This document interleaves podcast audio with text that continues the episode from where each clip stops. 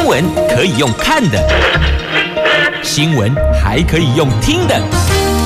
亲切的早安问候，专业的新闻分享，欢迎加入美英主持的 News Online，说新闻给你听。亲爱的朋友，台港后打开后，大家好，欢迎您再度锁定收听 News Online，我是美英，我是谢美英。在进入今天四大报的三则头版头条新闻之前呢，我们先来关心的是哦，今天白天天气好像没有很美丽，但是温度仍高的天后状况。Asia 天气预报。来来来，这个不怎么美丽的天气，有些 OMT 啦。台北、新北、桃园、北北桃 OMT，温度还是挺高的哦，高低温分别是十九到二十七度，只是没有昨天的大大的太阳，玻璃桃啦。不过现在看起来，桃园天空。阳光似乎是还没有穿透云层，那么好像也呼应了气象局所提供的白天的天候状况。那接下来看竹竹苗、新竹市、新竹县跟苗栗，温度介于十九度到二十六度，同样的新竹县市也是 OMT 苗栗。看到阳光露脸了，好，不管天气如何，我们都要有属于自己的美丽好心情，阳光好心情哦。好，那么四大报的三则头版头条分别是：《联合报》头版头，明年还可能缺蛋。讲这个话的是农委会的主委陈吉仲，他坦承从产销到通路都有问题，担忧进口蛋专案恐怕。会常态化。中国时报头版头条来看，蓝营国民党有没有要征召谁选总统了呢？今天的新闻标题是这么下的哦：征召侯友谊，朱立伦说准备好了。国民党内非常一致，要结合泛蓝及非绿朋友团结出击。好，那我看看哈、哦，郭台铭在哪里？兵来兵去不看到呢？那已经做了民调了吗？自由时报、经济日报头版头条讲的都是台积电，来自由。台积电就叫做台湾版的，因为讲高雄厂。那么《经济日报》头版头讲的是股神巴菲特说，为什么大砍台积 ADR 的原因。好，分别来看自由头版头，这台积电的高雄厂要改先进制程或布局先进封测，渴望扩大当地投资啊。那么《经济日报》头版头条，股神巴菲特说，大砍台积电 ADR 的真相就是考量地缘政治。不是台积电不优，是我们目前所处的地缘牵涉到的地缘政治的风险比较高啊。期待明天的美丽都有我和你。可是看到今天的新闻，甭说明天了，我觉得对明年这个猪肉的价格还有鸡蛋的供应都觉得很忧心哎，要怎么样有美丽心情呢？来，联合报头版头，农委会主委跟你讲哦，明年还可能缺蛋哦。那么在今天的这个是。自由哎，不是自由，忠实啦！哎呀，我说我刚看到了，遭多维奇的叠加了，两爆并成。一并来看哦，这个缺蛋猪肉涨价，蓝营批农委会主委陈吉仲，你没下台还等着当部长啊？他现在预告明年仍然缺蛋呢，看来这么该给他起给后啊，好啊，多养几只母鸡好了，至少自己家里每天有蛋吃。好了，来拉回这个话题上面，因为从产销到通路都有问题，你不觉得这个产销的问题是可以解决的吗？产量跟销售，那么销售那当然就是我们要销售到哪里，市场在哪里。那么产量为什么不能够去掌握？就像每一次哦，哈卖公把行啦，来来公丢这类吼，真正是哦，哎当公家天跟公家天天俺天俺公公家天跟啊。其实很多我们的农林渔牧。都是可以透过掌握需求，然后去我们去这个控制供应或是生产嘛。那为什么农委会这一块始终没有到位呢？常常哦，那个供过于求，然后所有价格就崩跌。你知道那个农民或是渔民多悲情吗？供不应求，价格低低 key，消费者多悲情吗？总是要悲一边。那如果可以供需平衡，价格稳定，你看量跟价都稳定，啊，那不是皆大欢喜吗？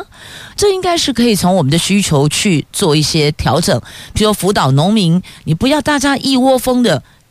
举个例子啦，哦，举个例子而已哦。譬如说，一窝蜂的都种某某一种水果，或一窝蜂的都养殖某一种水产，我这可以透过我们自己的内呃这个内需跟外销，我们可以去抓那个数字数量出来，而、不是就可以从源头控管，才不会供过于求吗？那当然，后续你可能会说啊，进进出来，而且供起出来，结果没波浪，就你你你你。销不出去，为什么会销不出去？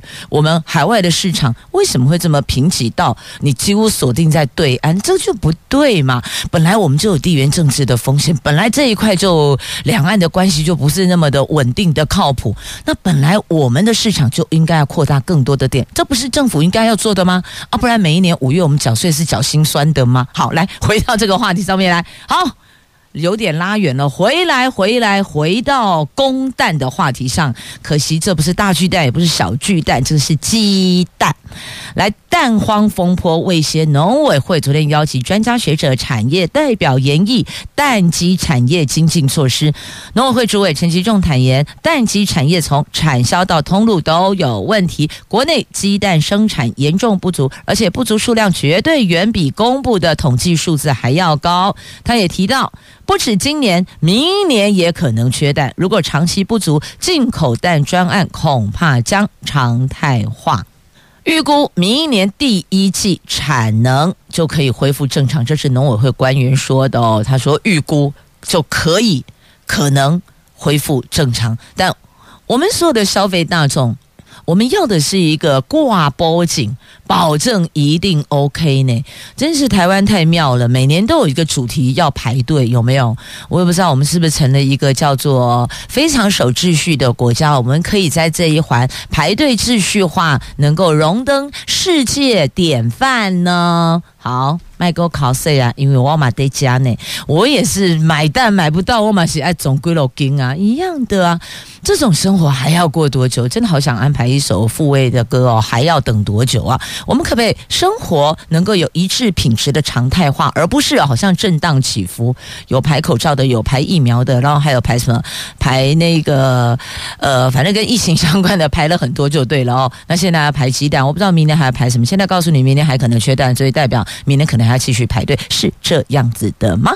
所以哦，你看这在野党，在野党枪都掉下来了，在野党还不会接吗？在野党说。陈吉仲糊弄全民，你该下台，你还期待要等着当部长啊？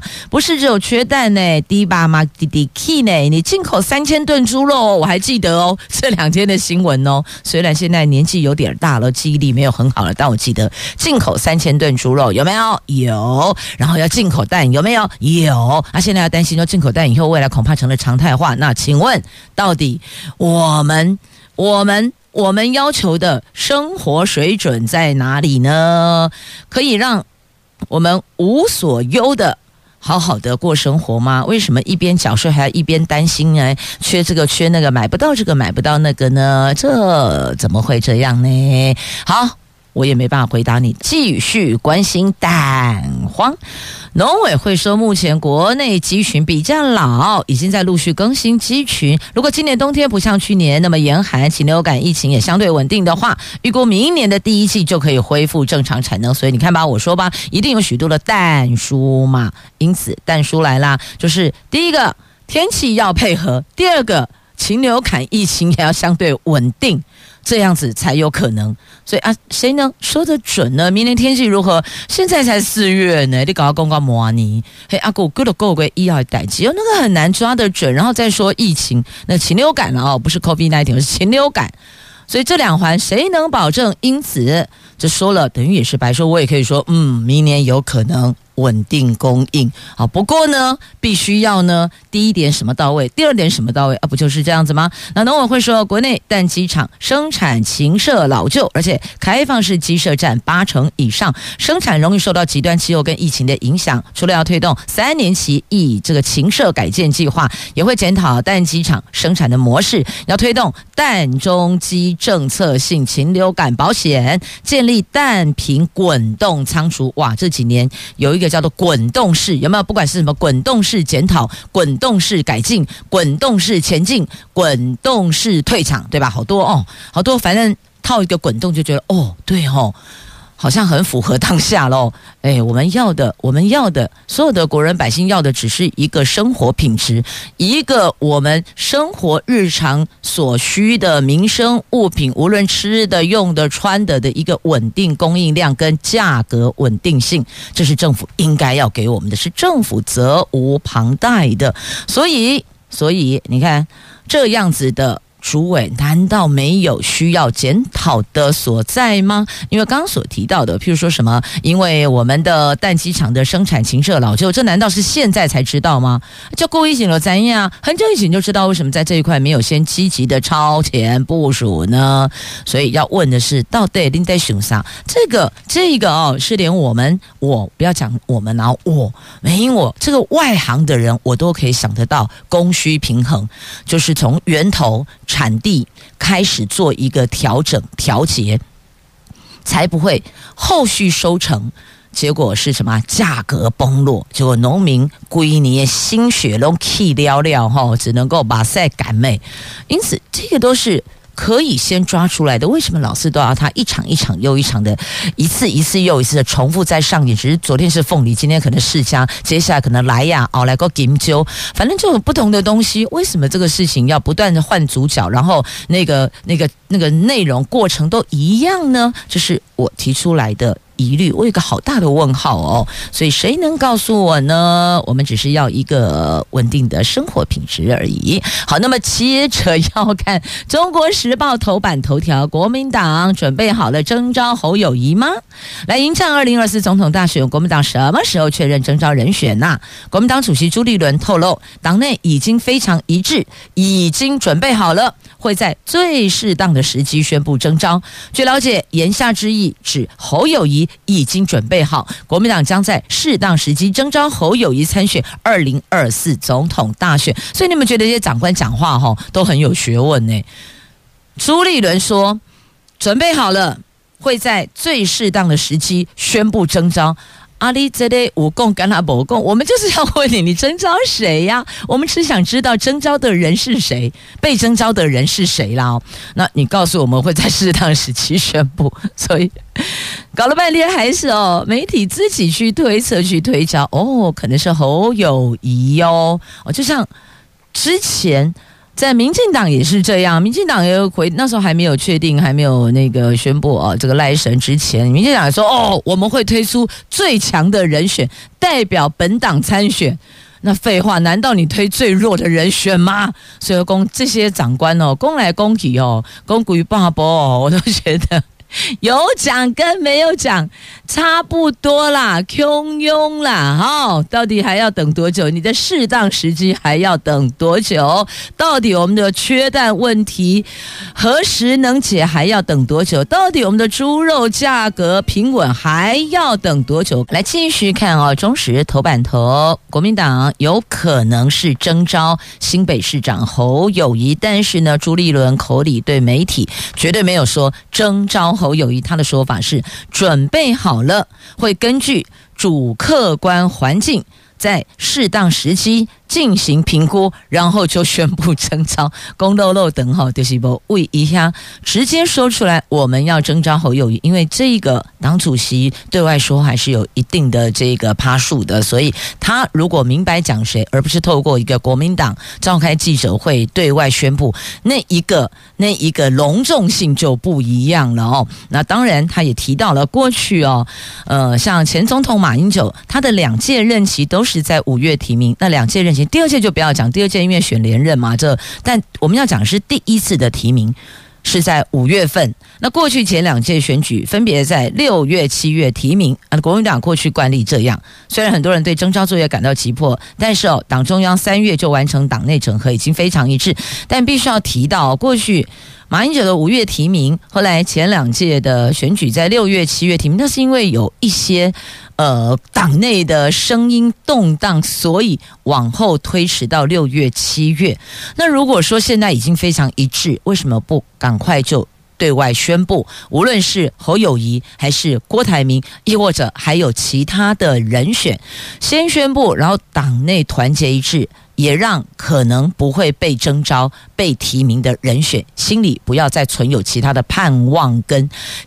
这个幻想哦，免得坏了后续的整合，可能还要弥平沟通，那个来来去去有内伤就会很重了。那再提到马英九，马英九那个时候的大环境不一样，他是当过首都市长的耶。再来他的知名度，再来当然侯友宜现在知名度也很高，但好吧，我可以小小声弱弱的说一下，那个颜值也有落差很多嘛。好，所以呢，这你可能在拉某些妇女票的部分哦，就是外貌协会妇女票的部分，你的强度又会不一样。了所以，如果已经准备好了，那这个适当时机就赶快到来吧。国民党要开一个正式的对外的提名的记者会，就跟传后谁吧。那另外有提到侯友宜欠缺两岸论述，这个是假议题哦。国民党向来在这一块都不会太弱，而且国民党在这一块的整合是还沟通是还比较稍微顺畅一点点的。那当然，各政党都有自己的立场跟沟通的方式。我们都表达尊重，但各政党一定都有自己的路，不会在两岸的问题上面找不出一个方向，没有头绪是不会的哦。要么就是这个真凭心眼，我跟你就是不是一挂的；不嘛就是我们可以呃维持现状，好好沟通啊，各自哦各自好好的呼吸。要么就就就这两种嘛，所以基本上政党这一块都不会模糊啦，都是还好的。好，那么接着再来看一下台积电哦，要拉两报一起出来看了哦，在自由时报。还有《经济日报》，还有《中国时报》，对，没错，中时头版下方哦。就先来看一下国内，在国内台积电高雄厂跳票了吗？在中时的头版是这么下新闻标题的哦。那陈其迈说尊重台积电布局，那曾明宗指高雄市府夸大招商，却没有做好配套，所以丢包台积电。那但自由时报头版头条，它的这个标题哦，听起来就不会让人家觉得这么跳脚了哦。他是说台积电高雄厂要改先进制程，或者布局先进封测，渴望扩大当地投资。所以你看这两则新闻标题，你一看，你觉得哪一个让你心情美丽，哪一个让你心情不美丽呢？所以啊，这个新闻切入角度。很重要，两报一起看。台积电的高雄设厂被视为是高雄市长陈其迈最大的政绩之一，可是呢，却传出了计划采购二十八纳米机台清单全数取消，二零二四年恐怕将无法如期营运呢。那昨天高雄市长。说尊重台积电的布局，是否有重申？台积电投资高雄并没有改变，建厂工程依照计划持续进行。但是呢，有民意代表痛批哦，台积电设厂炒高房价，再也回不去，苦果是由市民承担呐。的确，过去有只要有哪家大厂在哪里要设厂。那么，那附近的房价、土地应该这样讲哦，这个不动产的价格哦就会被影响，就会有波动。那台积电到底是回不去了，还是呢？它有做一些调整呢？那再来，台积电它原来规划要做要盖两座晶圆厂，分别生产七纳米以及二十八纳米制程，但是因为智慧手机跟个人电脑等消费市场的需求疲软，影响客户端持续调整库存，七纳米产能供给过剩，已经确定调整七纳米建厂规划，二十八纳米厂则是按计划投资。所以看到了哦，你把两报一起。关心一起关注哦。自由提的是呢，两座晶圆厂，一座七纳米，一座二十八纳米。那现在二十八纳米依旧按计划投资，七纳米要做调整。原因呢，是因为市场需求疲软，所以呢赶紧做调整。那男子产业园区估计可以建造四座的晶圆厂。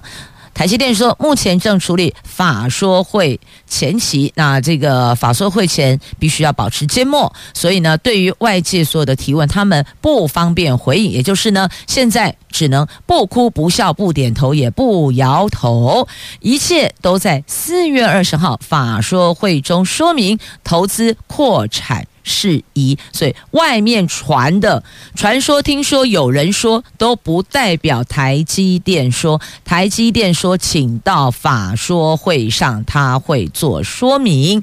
因此，现在这些纷纷扰扰会不会有影响？今天待会儿哦，九点开始，呃，九点的股市要开始后，台积电的价格呢，昨天好像是微微往下掉一点点，收盘价格比前一个收盘日有往下走了一点点啦，不多一点点，还五百多嘛哦，但这多少都还是会有一些波动，会有一些些的影响的，所以现在只能跟你说。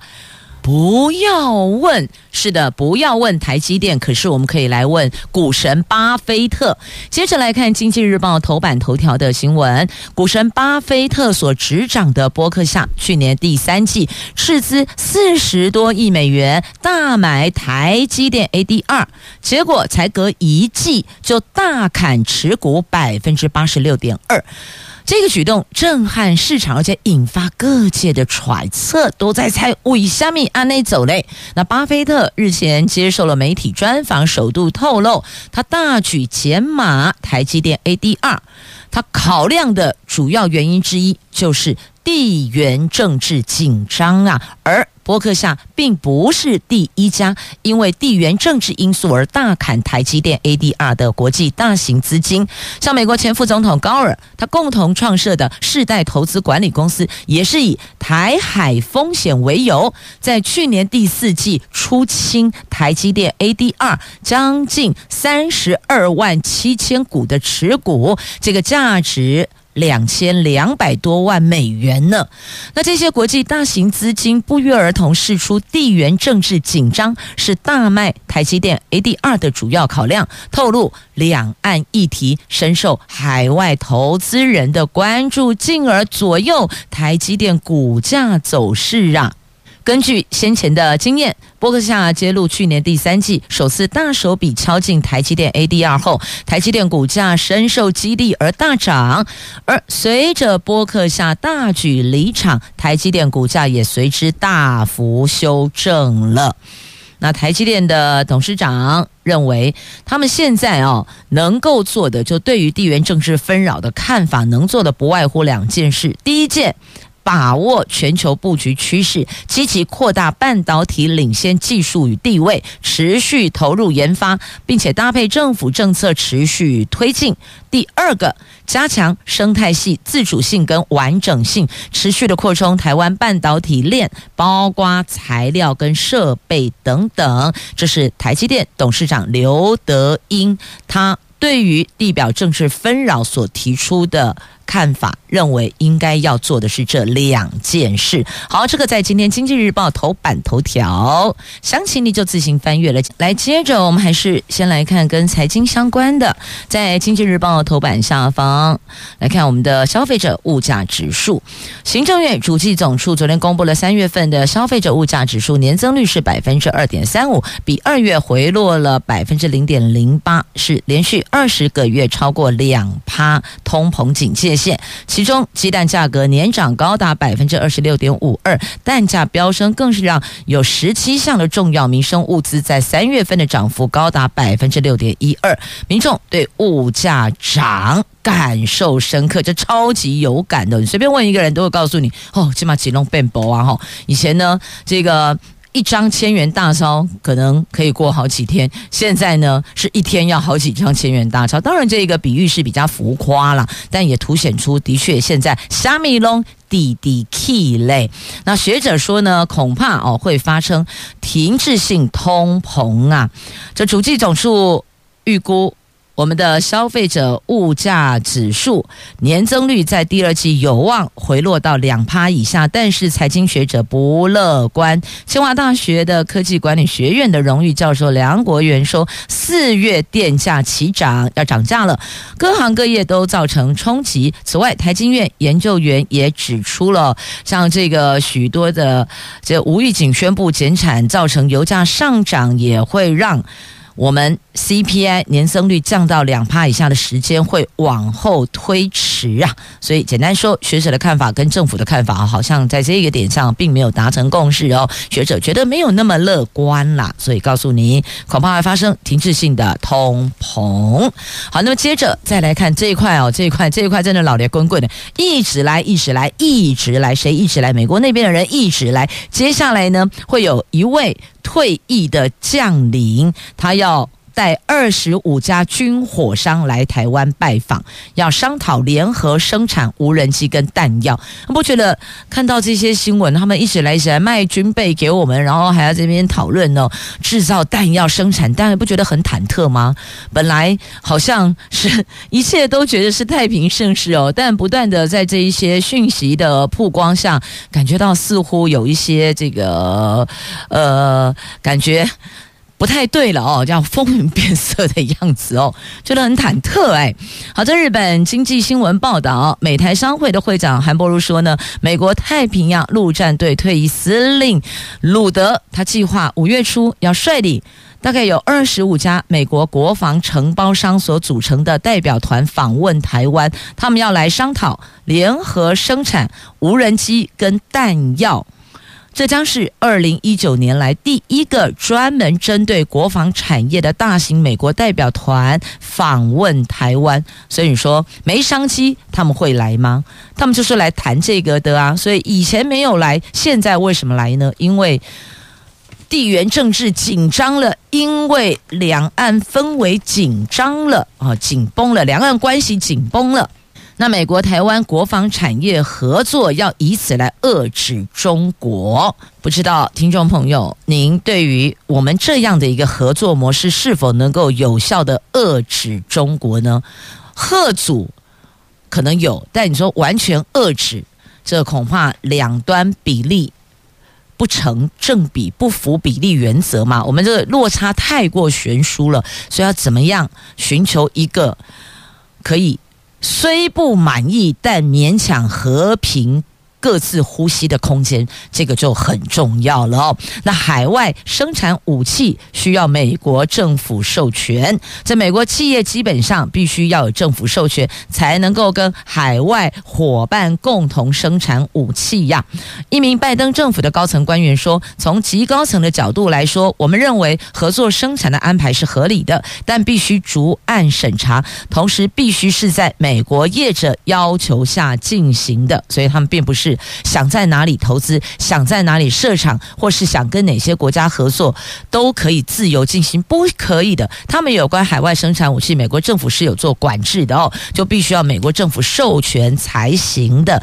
因此，他们先来商讨这一块的联合生产，那后续还是得美国政府、拜登政府得点头才能成型呢。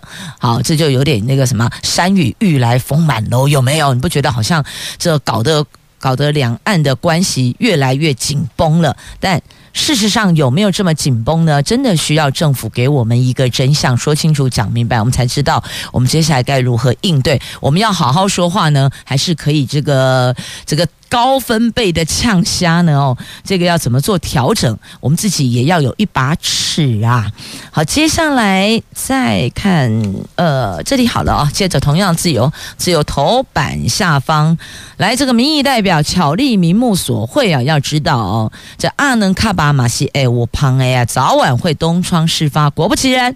东窗事发，这下子得吃免钱饭，还登上媒体呢。这位是新竹县的县议员，就是山原山原议员，山地原住民议员。这张姓议员被求处重刑，他以工程为由向露营业者要钱。好，这一环就是歹事不可做，歹路不可行啊！你看，这下子。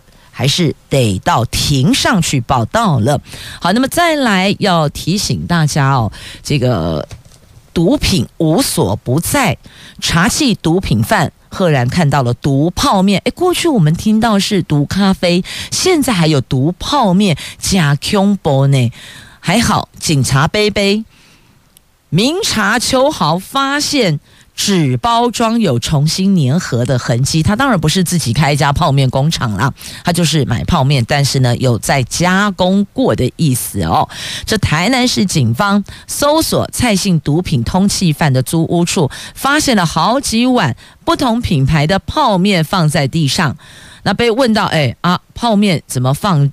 放这样哦，碰一头卡。一般来讲，我们泡面不是都是可能放在柜子里，放在桌上哦，放在某些这个地方，怎么会放在地上？怪怪的，因为是好几碗，它不是整箱。如果你买整箱泡面，你可能是堆堆放地上叠起来，有可能。但是如果是懒三呢，规碗呢，不同品牌，比如说 A 品牌一碗，B 品牌一碗，然后 C 品牌一碗，怎么这几碗不同品牌的泡面给它碰一头咖，放在地上，这个于常理怪怪的哦。这一般来讲不会这么做啊，所以就问他，一问他。这个表情就露馅儿了，他就紧张了，神情紧张。警察贝贝一看就知道必有猫腻，马上再仔细的查查这个泡面。果不其然，泡面的包装纸有破坏过的痕迹呀。拆开包装后，发现一包包这些安非他命被放在泡面里面，每一碗都有三公克，总计十六碗。这是继毒咖啡。毒软糖之后，警方发现最新的毒品包装方式，然后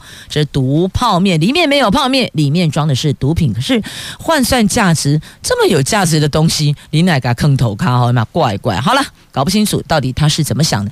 来，接着我们来看，在今天《旧时报》头版版面的这一则图文呐、这是美国菲律宾军演，他们肩并肩登场，目的就是要贺祖中国。中国十号。结束为期三天的环台军演，美国和菲律宾在十一号展开历年来最大规模的年度的肩并肩联合军演，双方共动员一万七千六百名官兵参演。演习内容包括了海上安全、两栖作战、实弹射击训练、城市作战、航空作战、网络防御、反恐等等等等，显示美国、菲律宾试图针对台湾和南海议题向中国释出贺阻的讯息。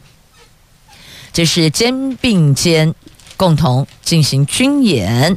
好，那么还有在今天。媒体我看啊，好，接下来这一则了啊，来看这全用洗选蛋，早餐店、餐饮店跟烘焙业试办，他们说这个叫做加速产业升级呀。台湾鸡蛋只有一半经过洗选，在传统通路贩售的散装蛋，则常常粘着羽毛或是其他的这个排泄物哦，那有卫生疑虑。农委会主委陈吉仲说，将逐步扩大洗选政策，今年先。先试办早餐店、餐饮跟烘焙业者使用洗选蛋，明年则是入法规范，加速产业的升级呀。的确，我们想一下哦，确实哦，勾扎洗最难。那阿嬷吼，银背黑的给能，你有没有记得那个鸡蛋蛋壳上面白色的这个蛋壳上，可能会有时候会有那个羽毛啊，就是鸡哦鸡毛，或是呢这鸡的排泄物有一点粘着在上面，对吧？那有的妈妈买回来，他们就会婆妈会把那个鸡蛋哦，小心的把它先把洗干。干净之后再放到冰箱。那以后呢？政府要求所有的鸡蛋都要。升级啊，都变洗选蛋，就变成洗干净之后才到消费者的手上。那五位郎他搞刚啊，就是买回家其实都已经干干净净的，但可能觉得还是心里不太踏实哦，都还在清洗一遍以后洗干净，再洗一遍之后才把它放到冰箱。不洗鸡蛋有时候你爱爱看又许味太丑陋哈，鸡蛋都会破了了哦哦。好，这是在今天的《旧时报》头版版面的这加速产业升级的洗选蛋。好，那么再来。来，我看一下这个后续好了。来，接着这一则新闻，我觉得挺好的，点子挺妙的哦。我们常不都说吗？那个雪穗，我们来关心交通了。这个雪穗塞到爆，现在有宜兰县议员提出里程储值分流。高工局认为可以研议哦。所谓的里程除值分流，就是呢鼓励改走北宜公路，每一公里回馈两块钱的 ETC 除值金，用这个方式来鼓励大家不要都走雪隧，走走北宜也不错。其实北宜有某几个路段的风景是还不错，但是呢，行驶北宜开车的这个驾驶必须要全神贯注哦，不能分心，因为它路有几个路段真的是蛮弯的哦，所以呢，精神好，时间充裕，可以的话就该走北宜，因为走北宜基本上不太会塞，不过它的车速我被控制在某个时速以下，因为开不快嘛。那么雪隧是比较快，但雪隧会塞车啊，所以加加减减以后。未必见得走北宜一定会比较慢哦，不一定了。所以如果时间允许，或者您也可以考虑改走北宜公路呢。这国道五号每逢周末假日必塞，一定塞车，你都不用去问师傅哈，疏忽五太恰不 man。疏忽龙门贡，就算请师傅量量也把不好，他就是塞车，就是塞车，每逢假日必塞呀。交通单位跟学者专家提出了很多的解方，不是没执行，就是效果有限。那今年的清明连假，南向车流更创下史上第二高，但多数人宁可塞车，也不愿意改走省道台九线或是台二线。所以呢，宜兰现在抛出一个想法，叫做里程储值回馈。每公里两块钱的高速公路 ETC 储值金给塞车时段走北宜公路的用路人，那因此引起了讨论哦。那么，民进党宜兰县立委陈欧珀说，这种交通管理手段是好构想，但因为牵涉到省道及国道系统，可交给专家学者集思广益讨论配套，疏解雪隧的交通啊。那么。提出这一个想法的是哦，县议员哦，是宜兰县礁溪乡籍的县议员林聪池，他说。这个想法得到县政府跟县议会的支持。那县政府副县长啊，就县政府的这个意见呢，由副县长来做表述哦。林茂盛副县长认为这很有开创性，可以鼓励分流。那议长张胜德说，改走替代道路，省下国道通行费，还有替代道路的里程储值，等于是呢加星级啊，压高碳级，所以。是很好很好的建议哦，会发动联署提案，建请交通部研议可行性啊。好，这是。国道五号雪隧，讲到雪隧，大概大家都知道，都有印象哦，都是塞车。反正只要碰到假日，亦或者现在平日的上下班时间，车流量也是挺大的，也是很大的哦。那林聪池议员说，大家都在寻求雪隧塞车的解方，向交通部争取台六十二线瑞滨延伸至宜兰的快速道路，但还在进行可行性评估。远水是救不了近火的，难道大家还要再忍受塞十年？吗？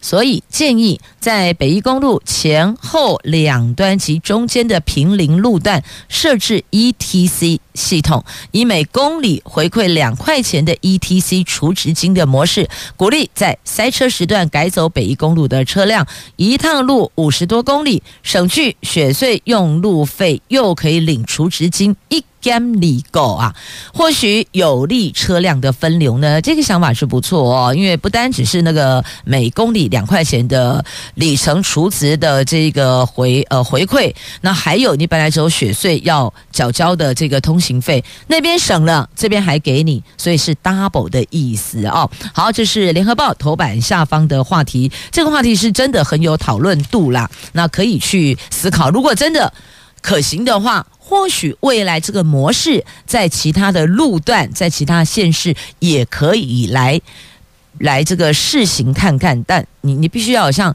去宜兰就走就走这个北宜公路啊、台九线呐、那其他的呢？我们的中部、我们的南部呢？如果碰到类似这种哦超级塞车路段，只要你在这个政府所公布的时间内，你去改走。其他替代道路，那么就可以让你享有储值回馈，这个是可以去思考、可以去讨论的。但是呢，周边的配套得到位呀。好，那还有绿灯只有十五秒，扎到前边停车场常都这样子啊。那个绿灯秒数太少，你知道吗？有时候那停下来之后，第一辆车如果它不前进，它不动，它不哭不笑不点头不摇头，后面就塞到爆了。因此，绿灯的秒数还有怎么样能够让第一辆车？绿灯一亮你就前行呢？而不是哦，你看亮十五秒，结果呢，前面第一辆车它可能顿了五秒，它才起步，然后起步又往前滑行，慢慢滑行，又去了两三秒，后面的人只剩下不到十秒钟可以前进，所以呢，每一帕绿灯只能放行几辆车，那对于后续塞车的车阵是完全无解呀。好，这一环。要讨论就一并加入关注检讨吧。来告诉您，教育部公告了大学学杂费涨幅上限是百分之零点五三，每学期每位学生多缴个一百八十元到三百六十元不等。那么学校六月五号前提出申请，通过审查的才能够涨价。教育部昨天公告了，一百一十二学年度的学杂费收费基本调幅上限为百分之零点五三，用这个数字来估算，今年八月新学年公立大学学生每学期最多增加一百八十元，私立大学学生最多增加三百六十元。但是前提是要送教育部审查通过，才能够顺利的调涨学费呀。因为他们说连续四年没有学校申请调涨，其实之前有。提出了，但好像都被打了回票嘛，还有一些要求但书，或是呃拿出了一些什么数字，所以因此哦，这后之前你你没办法，你没法申请调涨，反正申请调涨也不会过啊，所以呢，连四年哦没有学校申请调涨，那现在呢告诉您可以了，但上限就是。百分之零点五三，学者呼吁要建立定期调涨机制哦，这是来自学界学者的声音，应该要定期在学杂费上做调涨，因为你看嘛哦，这物价也上涨了，然后员工薪水哦，这教职人员的薪水也增加了，那学校如果学杂费没有调涨，请问这一环的支出从哪里来补呢？这个缺口要从哪里来补呢？好，那么接着再来看哦。第一例的公司并，公立学校跟私立学校，公立大学、私立大学合并，台科大分歧合并华夏，这是校务会议通过的。下个月提报教育部，华夏科大拟一百一十二学年停招，在学生就原校毕业。国立台湾科技大学跟华夏科技大学昨天各自召开校务会议，通过了整并计划书，两校将首创公私整并。公是公立大学的意思，私是私立大学的意思哦。公私整并，但为了保障教职员工作权还有学生的受教权，将采取循序渐进、分期整并的模式。预计五月初向教育部提报整并计划书。华夏科大预计一百一十二学年停招。一百一十五学年度结束后停办，为什么一个停招？那停办要到后面，因为现在还有学生啊，还有在学生，你得保障他的就学权益。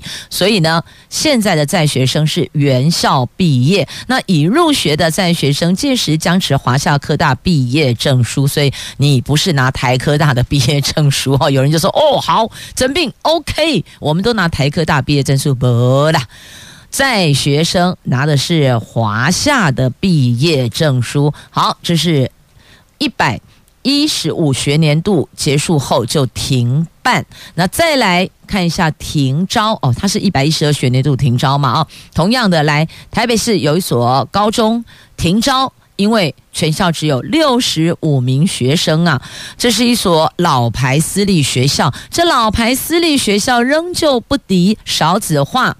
这已经是台北市近年来第五所学校了。他们考虑转型成为社福机构。好，这一所学校是文德女中，台北市的文德女中考虑转型社福机构。这现在有很多的停招的学校，我有校舍，我有空间呢。那我是不是可以做其他的转型，继续服务社会？那当然可以啊。过去是在教育的领域来栽培学子。那未来可以扩大服务的量能。好，那么接着再来看，我们看地方来看苗栗，苗栗储能设备深社他们。会条例把关，这头份苗栗市违法施工，地方才知情啊！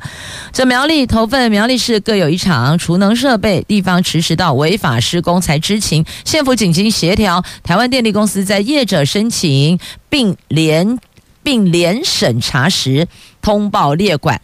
拟定自治条例，加强把关，消除居民的疑虑啊！所以业者是必须要申请并联审查。那那个时候呢，就要通报列管，而不是呢这个地方中央哦，就像譬如说好台电啊，台电其实不归地方政府管辖了哦，那么是中央，那等于说地方跟中央呢一人一把号，各吹各的调，这样子是不行的，所以呢就在业者申请并联审查的时候，就一并同步申报县府进行列管，好，这是消除地方民众疑虑的，要不然哈你们这么做搞了半天，原来你是违法施工哦，好，接着。再来看新竹市的中型社区，可以申请乐色子车哦，就子母车的概念哦，就放那个乐色子车在这，你可以随时丢乐色，那么清洁队就来把龟卡幽造，大概是这个概念哦。那六月份试办，而这个所谓的中型社区，就是必须要有七十户以上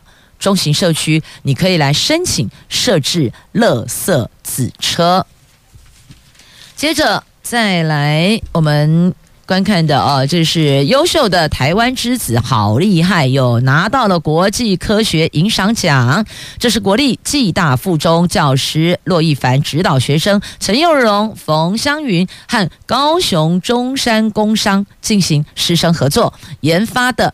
自动以水柱清除附着在茭白笋上福寿螺卵的装置，而这项发明获得日本高中生国际科学想象力论坛银赏奖，等于也是为台湾争光啊！你看，人家再次看到台湾是掌声鼓励鼓励，这样不是很好吗？好，接着我们再来看哦，这勇闯南北极，完成幸福清单呐、这一位。台东六十八岁的眼科医师朱建明，他从二零零八年开始拍摄企鹅，他的足迹踏遍全球七大洲一百三十七个国家，还多次前往北极、南极，花了十五年时间捕捉全球企鹅好可爱的模样。上个月拍摄到难度最高的北方跳岩企鹅，完成全球十八种极地企鹅的最后一块拼图。他说啊。人生的幸福清单入袋了，所以请问您，这位六十八岁的眼科医师啊，朱医师，二零零八年开始花十五年时间捕捉，他就是喜欢做这件事情。所以你看，医生压力很大，但是呢，他知道怎么样舒压，这个是他舒压的方式，心情愉悦，整个人也精神许多呢。也谢谢朋友们收听今天节目，我是美英，我是谢美英，明天空中再回来，拜拜。